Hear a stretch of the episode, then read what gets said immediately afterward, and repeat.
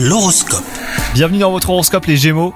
Si vous êtes en couple, eh ben c'est l'amour fou, votre moitié vous comble de bonheur et vous avez tendance à complexer ou à craindre de ne pas être à la hauteur. Et si la solution euh, était d'en parler à votre partenaire avant de vous remettre en question, hein, pensez-y.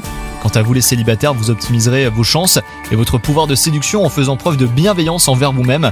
Sur le plan professionnel, vous vous comparez souvent à d'autres personnes et vous êtes en proie au doute. Une discussion s'impose avec votre hiérarchie ou un client hein, pour vous éclairer et vous assurer d'avancer dans la bonne direction.